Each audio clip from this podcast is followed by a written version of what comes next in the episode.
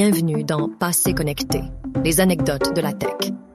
Plongez dans les coulisses captivantes de l'histoire des technologies avec mon carnet. Si eBay est souvent considéré comme le premier marché en ligne des années 90, la vérité est qu'il a été précédé par NetMarket, un site de vente en ligne sécurisé lancé en 1994 par Dan Cohn, un étudiant de la London School of Economics. Le 11 août de cette année-là, NetMarket vend son tout premier produit, un CD de Sting à Phil Brandenberger de Philadelphie, en utilisant une carte de crédit sur Internet. On dit que c'est la première transaction de détail sur Internet utilisant une version facilement disponible d'un puissant logiciel de chiffrement de données conçu pour garantir la confidentialité.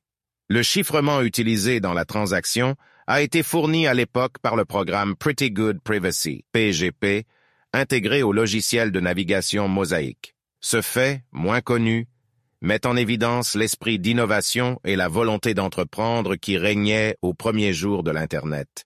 La création de NetMarket par Cohn a jeté les bases du succès futur des places de marché en ligne en démontrant le potentiel des transactions sécurisées sur le web. Bien qu'eBay ait finalement gagné en popularité et en reconnaissance, il est important de reconnaître les contributions de pionniers comme Cohn qui ont façonné le paysage des places de marché numériques.